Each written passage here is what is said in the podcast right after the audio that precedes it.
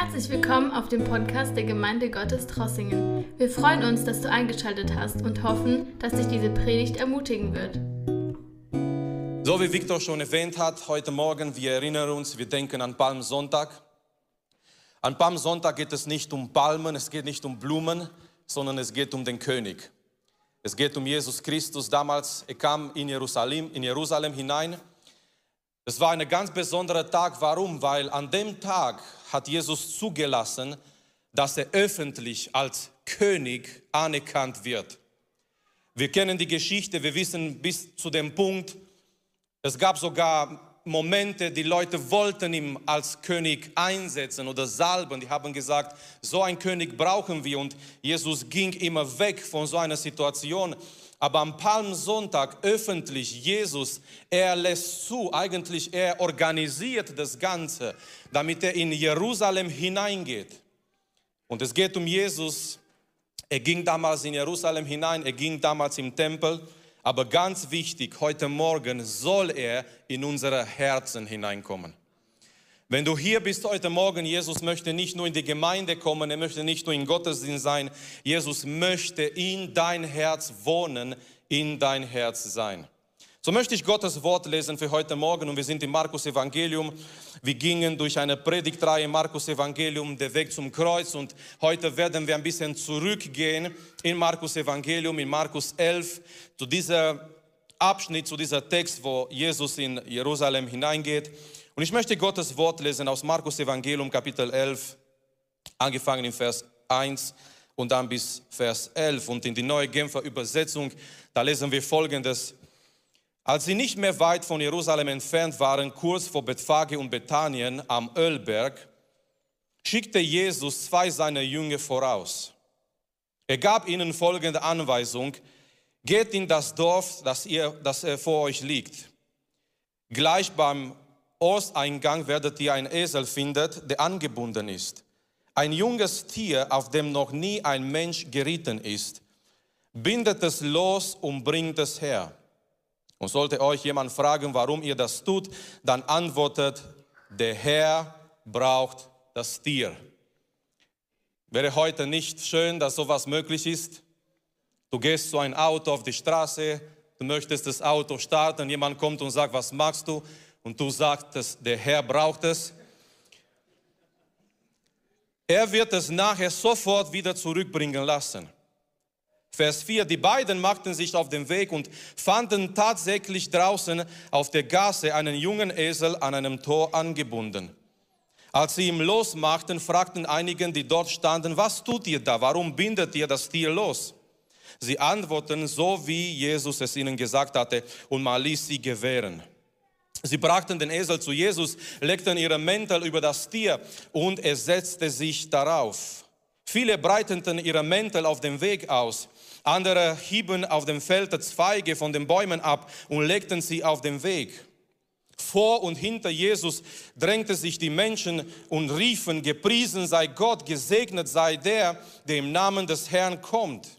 Gesegnet das Reich unseres Vaters David, das nun kommt. Gepriesen sei Gott in der Höhe. So zog Jesus in Jerusalem ein. Er ging in den Tempel und sah sich dort alles an. Dann kehrte er, da es inzwischen spät geworden war, mit den Zwölf nach Bethanien zurück. Bis hier Gottes Wort. Ich möchte heute Morgen über das Thema sprechen. Sei nicht begeistert von Jesus. Und für all diejenigen, die vielleicht denken, dieser Titel ist ein bisschen zu hart, ich habe in Klammer hier einen kleinen Nur da geschrieben, sei nicht nur begeistert von Jesus. Als ich mich vorbereitet habe, mein Sohn ist vorbeigelaufen und er hat diese Folie gesehen und er hat gesagt, Papa, sollen wir nicht begeistert von Jesus sein? Doch, schon. Aber es geht darum in dieser Geschichte und es geht darum heute Morgen, nicht nur begeistert von Jesus zu sein. Nicht nur bei diesem Aspekt zu bleiben. Es ist so ein Problem in unserer Gesellschaft und wir sehen das überall in vielen Bereichen. Wir brauchen permanent Begeisterung. Man muss die Leute begeistern. Man muss die Leute, damit sie etwas tun überhaupt, man muss die Leute begeistern. Wir müssen die Kinder begeistern. Und eigentlich, das ist auch irgendwie so in Gottesdienst, äh, diese Mentalität in Gottesdienst gekommen. Man muss die Leute begeistern, dass sie dabei sind überhaupt, dass sie kommen. Man muss etwas tun, dass, dass die Leute begeistert bleiben. Die Leute, die, die Kinder oft, die können sich nicht mehr konzentrieren. Die musst du immer wieder mit irgendwas begeistern. Und der Punkt ist, im Leben, besonders in das christliche Leben, in der Nachfolge von Jesus Christus, es geht nicht allein um Begeisterung. Es gibt Momente im Leben, in, in unserer Beziehung, in unserem Leben mit dem Herrn. Wir brauchen mehr als Begeisterung, um mit Jesus zu gehen. Wir brauchen mehr als nur Begeisterung, auf dem Weg zu bleiben. Vielleicht habt ihr diesen Satz sehr oft gehört in manchen Predigten oder irgendwo geschrieben. Jesus sucht keine Fans, keine Bewunderer, sondern Nachfolger. Jesus sucht keine Fans, er sucht Nachfolger. Begeisterung alleine reicht nicht. Die Fans von Jesus, die brauchen ständige Begeisterung. Paul Washer hat mal gesagt, und das fand ich sehr interessant und sehr gut, wenn man Menschen in die Gemeinde reinbekommt mit Unterhaltung, man muss sie auch in die Gemeinde dann fest, festbehalten mit Unterhaltung. Wenn man Menschen in die Gemeinde reinbekommt, nicht mit das Evangelium, nicht mit Jesus, sondern mit Unterhaltung, damit sie weiter in die Gemeinde bleiben, die brauchen weiterhin Unterhaltung. Die Fans, die brauchen ständig Begeisterung. Die Fans, die sind nur in guten Zeiten dabei. Die Bewunderer von Jesus, die geben schnell auf. Die Bewunderer, die, die schauen nur auf ihre eigenen Interessen. Die Bewunderer, die Fans sozusagen, die sind nicht bereit zu opfern. Und es gibt so ein Buch, vielleicht habt ihr von dieses Buch gehört, von Kyle Aldenmann, ein Pastor und Buchautor. Und er hat dieses Buch geschrieben, Not a Fan. Wer hat schon von dieses Buch gehört oder vielleicht drin gelesen? Sehr schön. Es gibt auch eine Aufgabe für Teenies, für Teenager. Und ich habe zwei Zitaten mitgebracht von das, was er selber sagt in dieser, in dieser Buch. Und er sagt zum Beispiel, die größte Bedrohung für die Kirche. Und wenn wir das lesen, wir würden denken, ja, was ist die größte Bedrohung für die Kirche? Verfolgung? Wahrscheinlich nicht, weil wenn wir so in die Geschichte schauen, als die Kirche verfolgt wurde, da wurde die Kirche noch stärker. Was ist die größte Bedrohung für die Kirche? Und er hat geschrieben und er hat gesagt, die größte Bedrohung für die Kirche sind heute die Fans die sich Christen nennen, aber nicht wirklich daran interessiert sind, Christus nachzufolgen. Sie wollen Jesus nahe genug sein, um alle Vorteile zu bekommen, aber nicht so nah, dass es etwas von ihnen verlangt. Die wollen Jesu nahe sein, damit sie die Vorteile haben. Jesus ist da und er ist mit mir und er ist bei mir und er hilft mir. Aber nicht so nah, dass diese Nähe bei Jesus mein Leben irgendwie verändert. Dann schreibt er in Bezug auf Nikodemus, der in der Nacht, in der Nacht zu Jesus gekommen ist. Wir kennen die Geschichte in Johannes 3. Nikodemus, er war ein Fan von Weitem von Jesus, ein Bewunderer von Jesus und er kommt in der Nacht zu Jesus, damit die anderen, vielleicht die Pharisäer, seine Kollegen nicht mitbekommen, nicht mit, mitkriegen, dass er zu Jesus geht. Und er, er schreibt hier, in der Tat ist es in der ganzen Schrift wahr. Jesus nachzufolgen ist nichts, was man nachts tun kann, wo es niemanden bemerkt. Es ist eine 24-stündige Verpflichtung, die ihr Leben beeinträchtigen wird. Das ist nicht das Kleingedruckte, das ist eine Garantie. So Jesus nachzufolgen, ist nicht etwas, was wir tun, wenn niemand uns beobachtet, wenn niemand uns sieht. Und heute Morgen geht es darum, sei nicht nur begeistert von Jesus. Heute Morgen geht es darum, Begeisterung alleine reicht nicht, um Jesus und mit Jesus zu gehen. Und möchte, dass wir uns ein bisschen heute die Atmosphäre anschauen in Markus Kapitel 11. Jeder Bibeltext hat eine gewisse Atmosphäre. Wenn wir so einen Bibeltext lesen, wir merken, in dem Bibeltext in sich ist es eine gewisse Atmosphäre. Die Art und Weise, wie der Schreiber das zusammenerfasst, die Art und Weise, wie er Sachen betont, das ist eine gewisse Atmosphäre in einem Bibeltext. Vor drei Wochen zum Beispiel Noah hat darüber gepredigt, Jesu in dem, im Garten Gethsemane. Und da ist eine Atmosphäre in diesem Text. Da ist nichts zum Lächeln, zum Lachen, da ist nichts zum irgendwie äh, was, was Spaßiges dabei. Es ist eine gewisse Atmosphäre in dieser Text, wenn Jesus hineingeht in diesen Garten und er fängt an zu beten und er sagt, Herr, äh, äh, mach, mach, dass dieser, dieser Kelch bei mir an, mir, an mir vorübergeht, aber doch dein Wille soll geschehen. Und Jesus, er, er kämpft dort in dieser Gebet in Gethsemane, ist eine gewisse Atmosphäre. Es gibt Christen, die haben dieser Text weinen gelesen. Jesaja 53, da ist eine gewisse Atmosphäre in dieser Weissagung von Jesaja. Es ist nicht etwas, was dich unbedingt zum Lachen bringt. Es ist etwas, was, was wirklich dein Herz durchdringt, wenn du, wenn du liest über diesen Mann des Schmerzens, der die ganze Schuld auf sich genommen hat. Und in seinen Wunden, in seinen Strafe sind wir geheilt und versöhnt mit Gott. Und jeder Text hat eine gewisse Atmosphäre. Und als Markus hier berichtet, in Markus Kapitel 11, er baut, er zeigt eine gewisse Atmosphäre. Und ich möchte, dass wir zusammen ein bisschen durch diesen Text gehen, weil Markus macht etwas sehr Interessantes. Er zeigt uns die Atmosphäre. Er zeigt, dass es ein, ein Höhepunkt da war. Und dieser Höhepunkt ging dann in, in nichts. Sehr interessant. So, Jesus kommt als König in Jerusalem. Wir haben hier gelesen, Jesus erfüllt den Schrift ähm, man nennt auch diesen Jesu Einzug in Jerusalem äh, seine triumphale Einzug in Jerusalem. Auf Englisch the Triumphal Entry von, von Jesus in Jerusalem.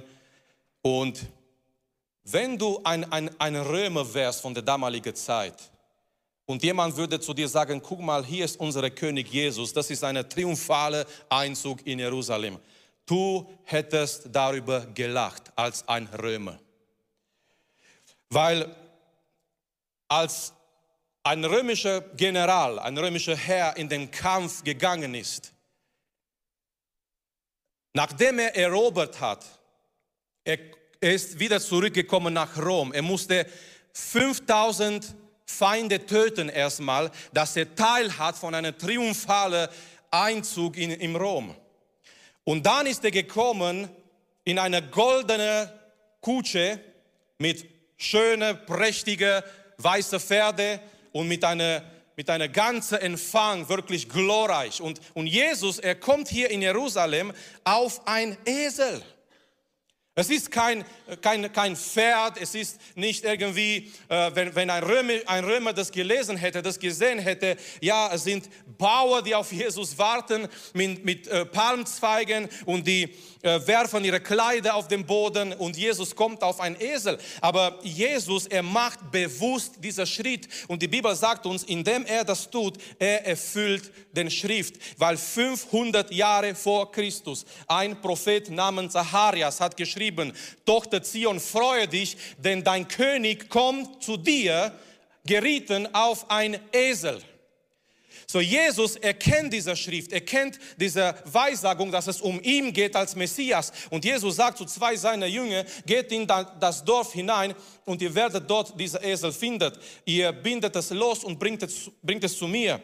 Und als der König, der hineinkommt in Jerusalem, Jesus erfüllt den Schrift und all die Weissagungen im Alten Testament über Jesus, die gingen in Erfüllung in seiner Person. Und ich möchte ermutigen heute Morgen und sagen, es gibt noch Weissagungen über Jesu zweite Kommen, die sind noch nicht in Erfüllung gegangen. Aber die Tatsache, dass all die Weissagungen aus dem Alten Testament in Jesus sich erfüllt haben, Mach uns zu glauben, die Weissagungen, die noch übrig geblieben sind, die werden sich auch in Jesus erfüllen. Die werden sich auch in Jesus erfüllen. Jesus kommt bald. Er kommt seine Gemeinde mitzunehmen. Und das Wichtigste ist, dass wir wissen, dass wir feststellen, ob wir gerettet sind oder nicht, dass wir zu Jesus gehören. So Jesus geht in Jerusalem, es waren viele Menschen da in Jerusalem, es sind Menschen von überall gekommen wegen des Passachfest waren sehr viele Menschen da und die Bibelausleger sagen uns, in diesem Moment, als Jesus hineingeht in Jerusalem, es waren Tausende, vielleicht Zehntausende von Menschen da. Viele haben von Jesus gehört. Und Markus zeigt uns diese Atmosphäre. Es waren Menschen da von überall. Es entsteht eine große Begeisterung wegen Jesus. Jesus fängt an, auf, auf dieser Esel weiterhin zu, zu, Richtung Jerusalem zu gehen. Und auf einmal die Menschen merken das, die Menschen sehen das, die Jünger waren da. Und im Vers 8, es fängt an, diese große Begeisterung wegen Jesus. Viele breiteten ihre Mäntel auf dem Weg aus. Andere hieben auf den Feldern Zweige von den Bäumen ab und legten sie auf den Weg. Vor und hinter Jesus drängte sich die Menschen und riefen, gepriesen sei Gott, gesegnet sei er, der im Namen des Herrn kommt. Es ist eine Begeisterung da. Es ist eine tolle Atmosphäre von Freude, von Begeisterung. Vers 10, gesegnet sei das Reich unseres Vaters David, das nun kommt.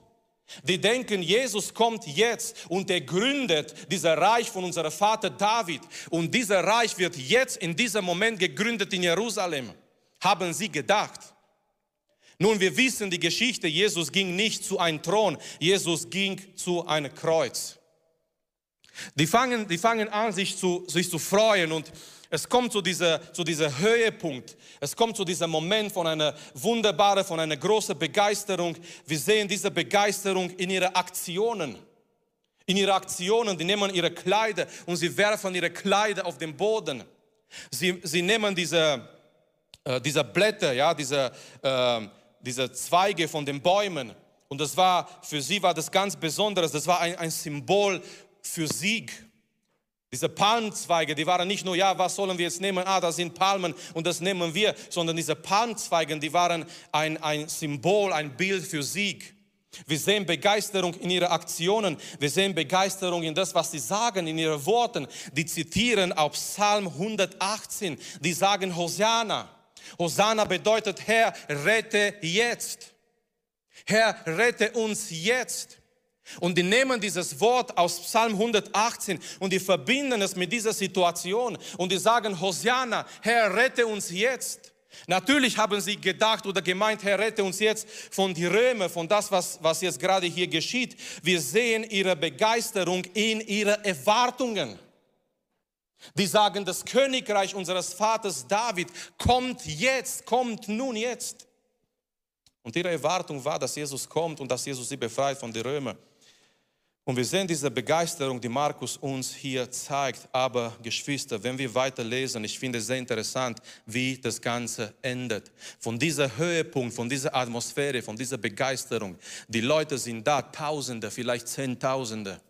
Und ihr wisst, wie das ist, Begeisterung, die, die Begeisterung geht weiter, ja, wenn zehn sich freuen. Deswegen ist es wichtig, dass wir uns in die Gemeinde freuen, Amen. Wenn zehn sich freuen, die, die, anderen, die neben die zehn sind, die fangen sich auch an, irgendwie sich zu freuen. Ja, Begeisterung, es ist, es ist gut, es ist wichtig, dass wir begeistert sind von Jesus. Aber Begeisterung alleine reicht es oft nicht in der Nachfolge. Wir brauchen mehr als das. So, es ist wichtig auch in der Gemeinde, dass wir begeistert sind. Wenn die Lobpreisband hier vorne wäre und die wären ganz traurig und irgendwie, ja, so mit langen Gesichten, das wäre nicht so gut für die Gemeinde. Aber wenn sie hier vorne sind und die, die strahlen was aus und die sind voller Freude, diese Freude geht weiter. Und wenn Menschen sich freuen in der Gemeinde, wenn du Gott anbetest von ganzem Herzen, irgendjemand neben dir muss sich fragen, warum bin ich so ruhig, wenn mein Bruder, meine Schwester von ganzem Herzen singt und ich bringe keinen Ton raus. Und diese Begeisterung hier in Markus Kapitel 11, diese Begeisterung ging auch bestimmt weiter. Es waren Tausende, vielleicht Zehntausende und Markus zeigt uns diesen Höhepunkt.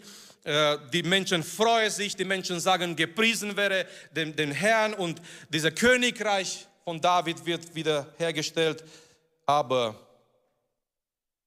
etwas fehlte damals. Etwas fehlte. Und schau mal, in Verse 11 und dann auch in Vers 12. André, wenn du die nächste Folie, Vers 11 und 12 uns zeigen kannst. Es endet sehr interessant.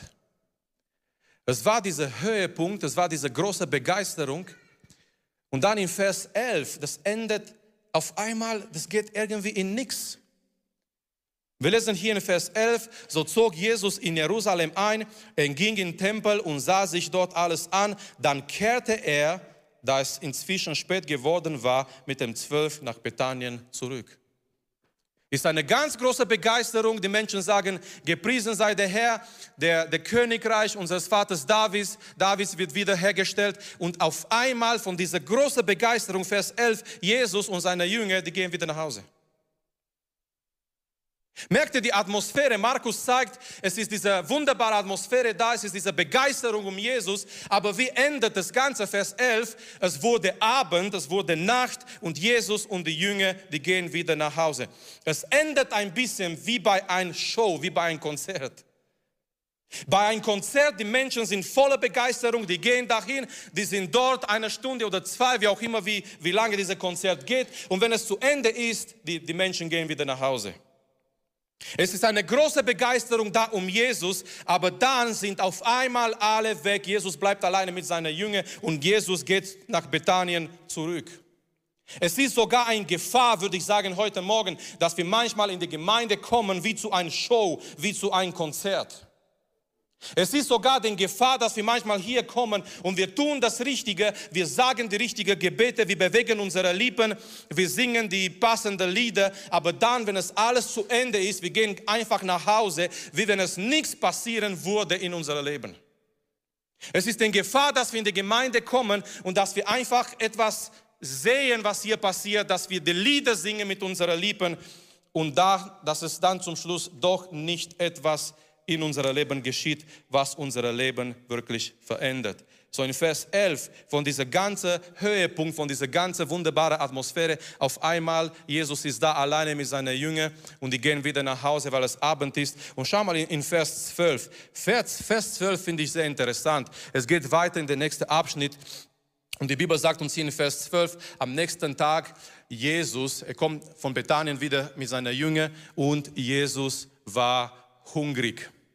Nun, nun hier, habe ich, hier ist meine Frage. Wenn ich das lese, ich muss mich fragen, wie kann es sein, ein Tag davor, es waren Tausende da, die gesagt haben, Hosiana, wie wunderbar, das ist unser König, er kommt nach Jerusalem. Am nächsten Tag ist der König hungrig. Wo waren all die Bewunderer? Wo waren all die Fans?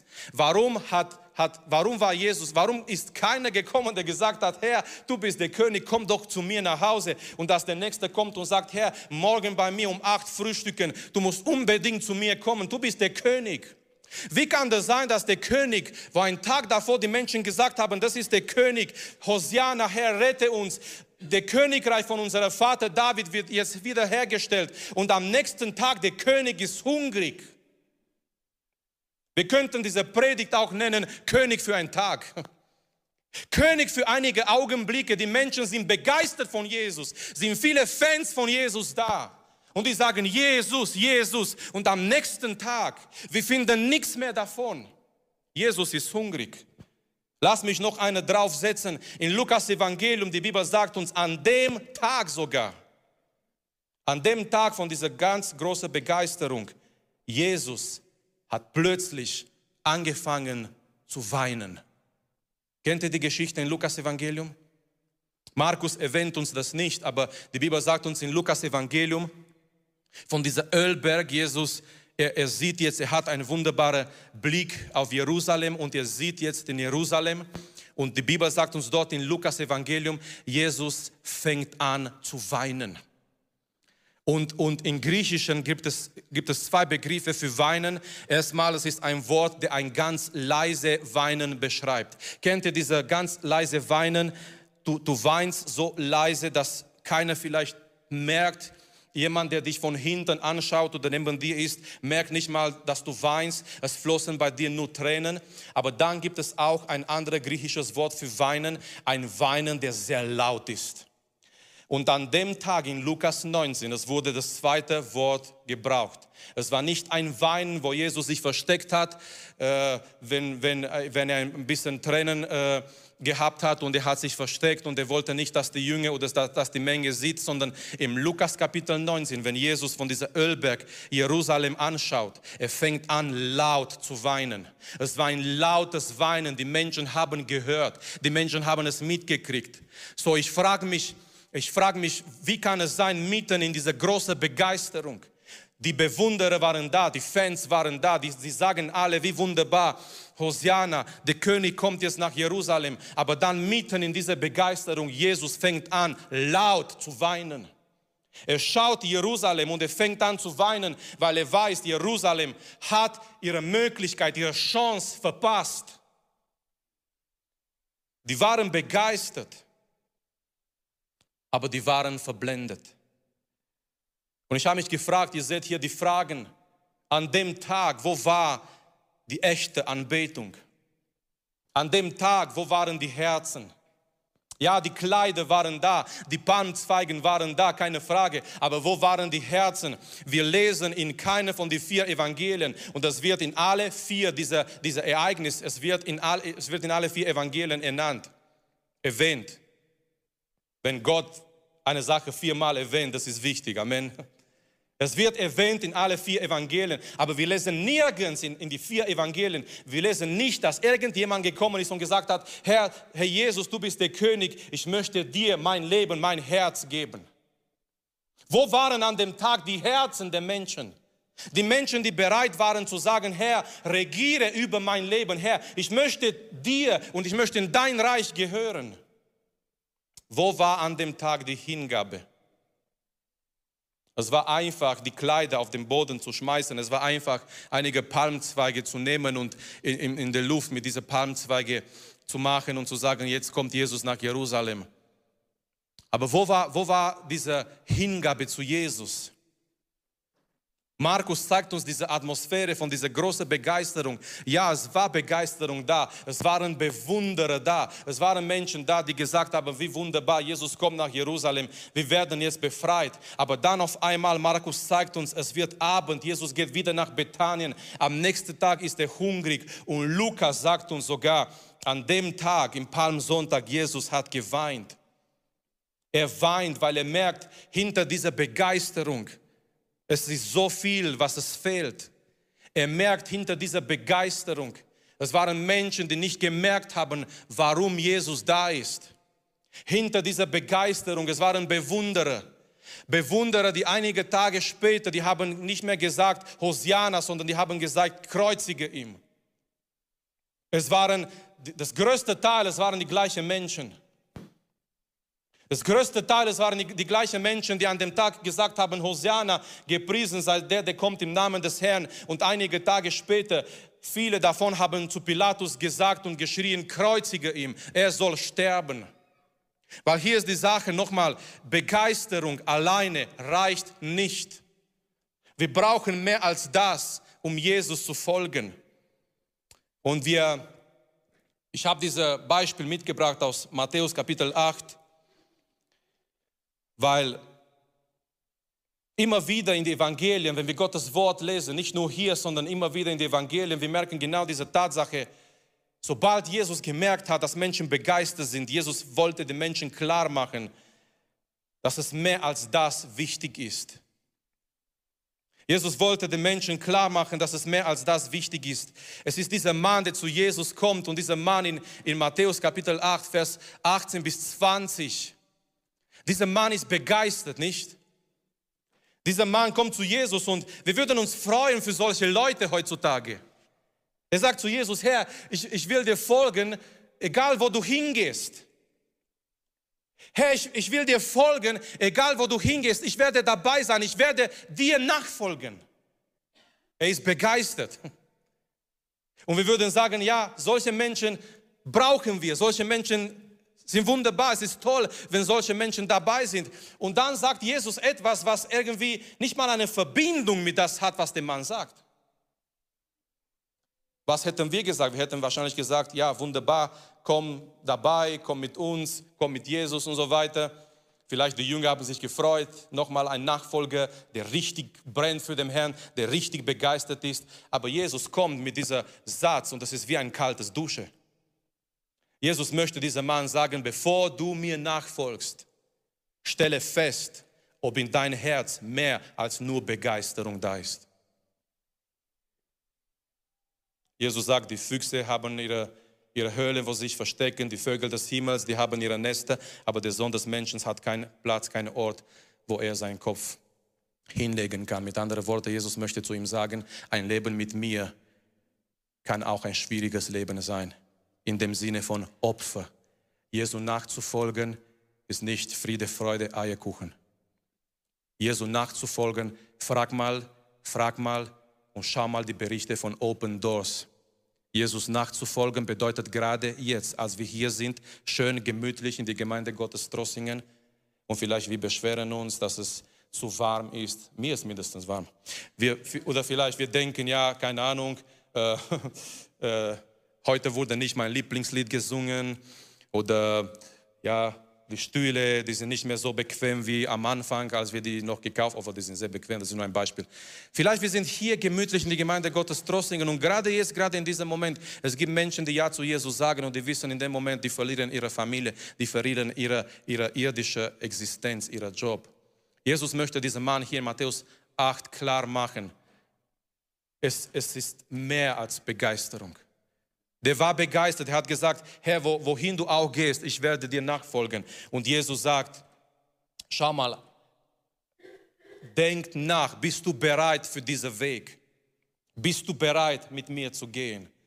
Weil ein Leben mit mir, ein Weg mit mir, es ist nicht nur Begeisterung, sondern es werden Momente sein, wenn du mehr als Begeisterung brauchst, um zu sagen, ich folge Jesus trotzdem nach alles ist gegen mich oder diese Welt ist gegen mich oder ich verstehe manche Dinge nicht, was in meinem Leben passieren, aber trotzdem ich stehe auf und ich gehe mit Jesus. Und manchmal braucht man mehr als nur diese Begeisterung. Menschen, die nur begeistert sind, die können schnell ihre Meinung ändern. Menschen, die nur begeistert sind, die können sehr schnell enttäuscht werden. Was wir brauchen, Geschwister, an diesem Palmsonntag, ich habe gesagt, wir brauchen mehr als nur Begeisterung. Ich möchte sagen, wir brauchen eine komplette Hingabe zu Jesus. Ich glaube, ich glaub, dass das Fehlende am Palmsonntag war genau diese Hingabe zu Jesus. Es war Begeisterung da, gar keine Frage, es war Freude da. Und bitte, bitte versteht mich nicht falsch sollen wir nicht von Jesus begeistert sein? Oh doch, wir sollen von Jesus be begeistert sein. Aber diese Predigt, das war ein bisschen herausfordernd, dieser Titel. Wir sollen nicht nur begeistert sein. Wir sollen nicht nur Bewunderer von Jesus sein. Klar, wir sollen am meisten Jesus feiern in unserer Mitte und in unserer Leben, nicht nur in unserer Mitte, in unserer Leben. Er ist der Mittelpunkt, er ist unser König. Wir sollen ihm nicht nur unsere Anbetung, unsere Lieder geben, wir sollen ihm unsere Herzen geben. Und unsere Lieder und unsere Anbetung ist ein Ausdruck von unserer Herzen, von das, was in unser Herzen drin ist. Aber wir lernen an diesem Palmsonntag, was ganz wichtig war, nicht nur Begeisterung, weil wir merken, Begeisterung alleine, es hat nicht viel gebracht. Jesus bleibt da alleine, Jesus ist hungrig. Es waren nirgends da die Menschen, die gesagt haben, Herr, ich möchte dir nachfolgen, ich möchte, dass du König bist über mein Leben. Was wir brauchen, wir brauchen eine komplette Hingabe zu Jesus. Wir brauchen diesen Moment in unserem Leben und möge dieser Moment heute Morgen sein, dieser Moment in unserem Leben, in dem wir sagen, wo wir sagen, Herr, ich möchte dir folgen, ich möchte mit dir gehen, ich möchte mich hingeben mit alles, was ich habe, mit alles, was ich bin. Wir brauchen etwas Tieferes. Wir brauchen mehr als nur Begeisterung. Wir brauchen ein Herz. Ein Herz, die bei Jesus bleibt. Wir brauchen ein Herz, die bei Jesus bleibt, egal was kommt. Die bleiben ein, ein Herz, wir brauchen ein Herz, das treu ist, egal was kommt in und über unser Leben. Und ich möchte hier, als wir zum Schluss kommen, ich möchte noch ein Zitat lesen. Dieser Zitat ist von einem, einem dänischen äh, Philosoph. Er war mehr als nur ein Philosoph, ein, ein Denker, christlicher Denker, würden wir vielleicht sagen. Aber ich fand es so interessant, was, was es schon damals geschrieben hat. Es gab damals nicht dieses Wort Fans, ja, weil viele, viele Wörter aus dem Englischen sind in Deutsch gekommen. Wir chillen, es ist alles nice, äh, sei kein Fan. Also, äh, ja, ich mag nicht unbedingt Leute, die, äh, äh die immer so Deutsch gemischt mit, mit Englisch äh, so reden. Das ist crazy, ja. Aber damals gab es noch nicht dieser Begriff Fan. Und dieser Mann schreibt folgendes, Jesus will keine Bewunderer. Er braucht Nachfolger. Die Bewunderer rühmen die großen Taten Jesu in der Welt von gestern. Die Nachfolger wissen, dass Jesus in der Welt von heute anwesend sein will. Die Bewunderer gehen eine letzte Entscheidung für Jesus geschickt aus dem Wege. Die Nachfolger verbinden ihr Schicksal vorbehaltlos mit dem Schicksal Jesu. Die Bewunderer sind heute begeistert von Jesus und morgen von einem anderen. Die Nachfolger können ihre Herrschaftswechsel nicht mehr rückgängig machen. Die Bewunderer fragen, was habe ich von Jesus? Die Nachfolger fragen, was hat Jesus von mir? Die Bewunderer sonnen sich gern und oft im Glanz Jesus. Die Nachfolger wenden sich gern willig dem Elend der Welt zu. Nein, Jesus will kein Bewunderer. Auf sie kann er gern verzichten, auf Nachfolger nicht. Starke Worte. Sei nicht ein Bewunderer. Junge Leute, sei nicht ein Fan von Jesus. Dieser christliche Autor Kyle Alderman sagt, in sein Zimmer war ein Poster von Jesus und ein Poster von Michael Jordan, von dem Basketballspieler. Die waren auf gleicher Ebene in sein Leben. Ja, Jesus finde ich cool. Michael Jordan auch. Er war ein Fan von Jesus, er war ein Fan von, von Michael Jordan, er war ein Fan von beide. Klar, es gibt Christen, die sagen, ja, Jesus ist wunderbar. Wenn du Probleme hast, wenn du, wenn du Schmerzen hast, wenn du Situationen hast, du gehst zu Jesus. Aber es ist genau das, was dieser Mann sagt. Die Bewunderer, die Fans fragen, was habe ich von Jesus? Was kann mir Jesus geben? Wenn ich Jesus nachfolge, was, was habe ich von Jesus? Aber die Nachfolger sagen, was hat Jesus von mir? Wie viel hat Jesus heute von mir, von mein Herz? Wie viel hat schon Jesus im Besitz von meinem Leben? Das, was, was ich bin, soll allein alles nur ihm gehören. Wer ist heute Morgen hier, der sagt, ich möchte nicht ein Bewunderer sein, ich möchte ein echter Nachfolger Jesus sein. Ich möchte, dass die Sänger nach vorne kommen und ich möchte, dass wir uns jetzt Zeit nehmen, Zeit, um in Gottes Gegenwart zu gehen. Zeit, um Gott eine Antwort zu geben heute Morgen. Zeit, um heute Morgen mehr als nur Begeisterung zu zeigen. Ja, Begeisterung ist gut, wenn diese Begeisterung gegründet ist in Gottes Wort. Begeisterung ist gut, wenn diese Begeisterung motiviert ist von, von das, was wir auch verstanden haben aus Gottes Wort. Aber am Palmsonntag, es geht nicht nur um begeistert von Jesus zu sein.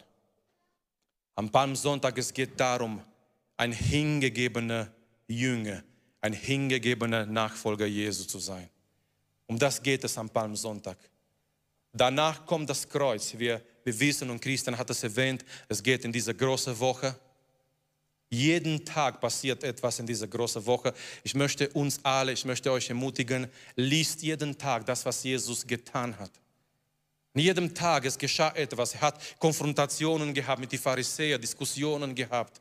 Und danach in dieser, in dieser Richtung, als es zum Richtung Karfreitag ging, ganz besonderes Johannes, angefangen in, in, Kapitel 14, dieser Gespräch mit den Jüngern, so tief, Jesus weiß, es sind seine letzten Momente mit den Jüngern.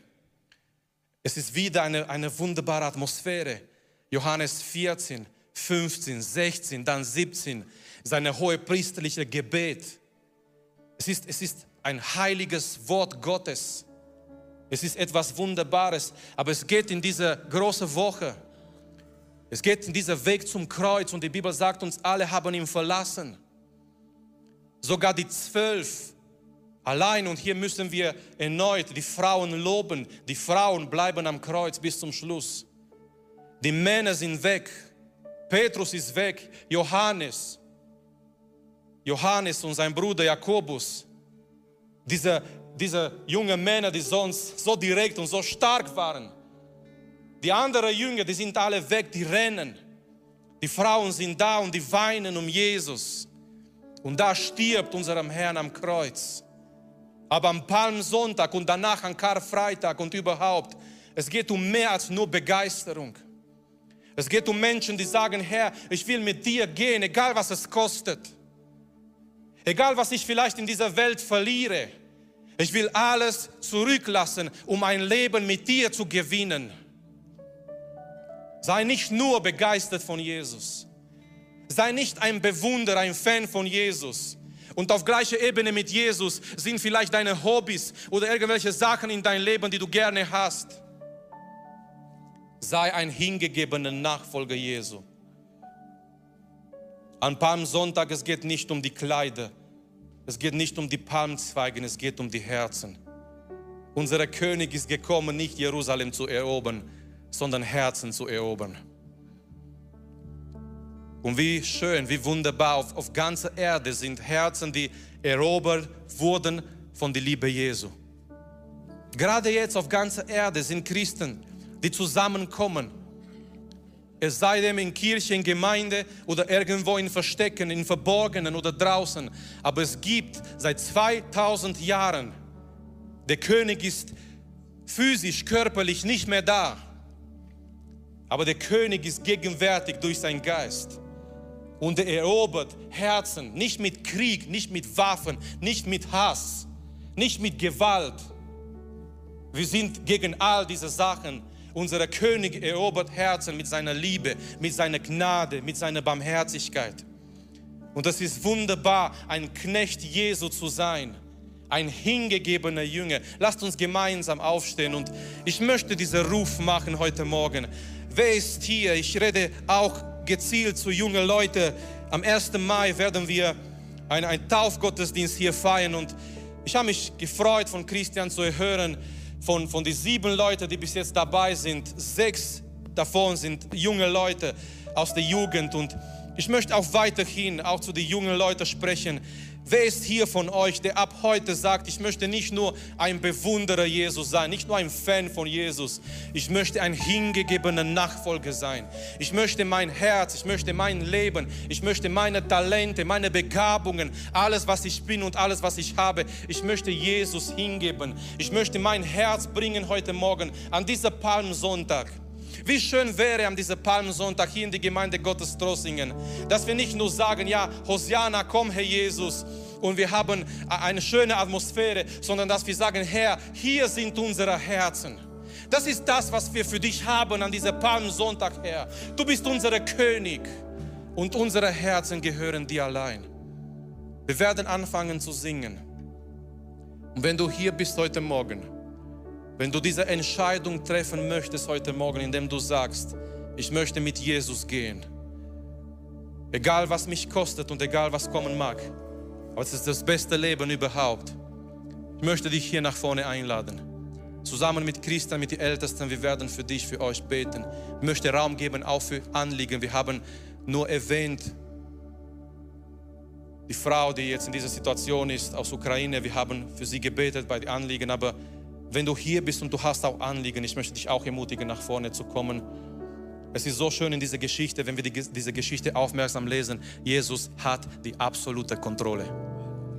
Er weiß ganz genau, wo dieser Esel ist. Er weiß ganz genau, wie die Leute reagieren werden. Er weiß ganz genau, was die Jünger sagen sollen.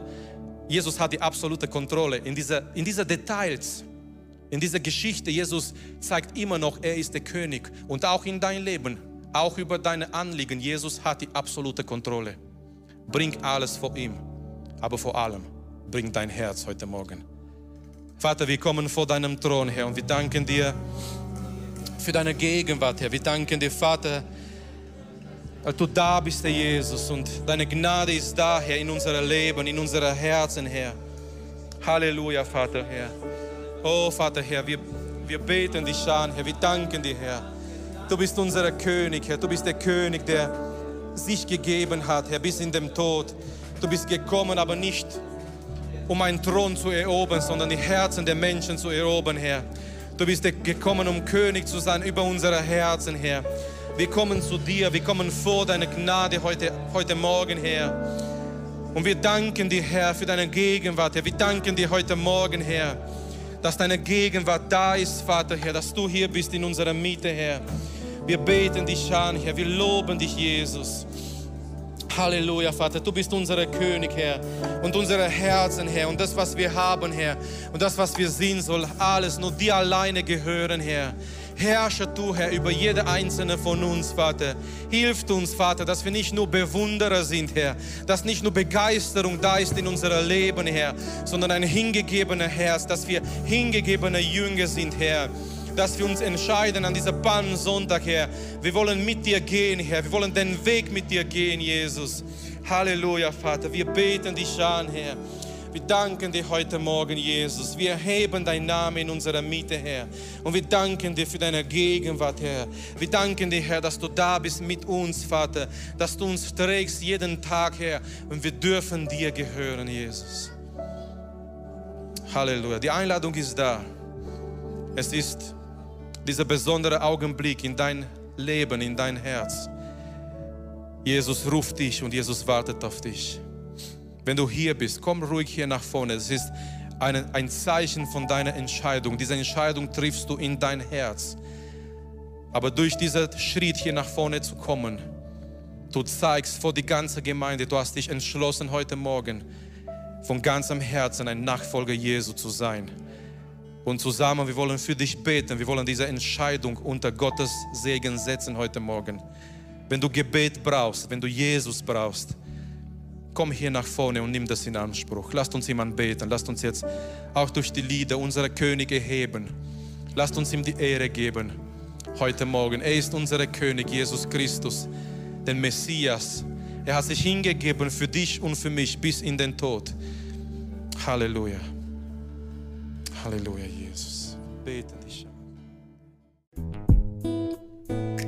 Danke, dass du unsere Predigt angehört hast. Wenn dich die Botschaft angesprochen hat, dann teile sie gerne mit deinen Freunden und Bekannten, dass auch sie diese Predigt hören können.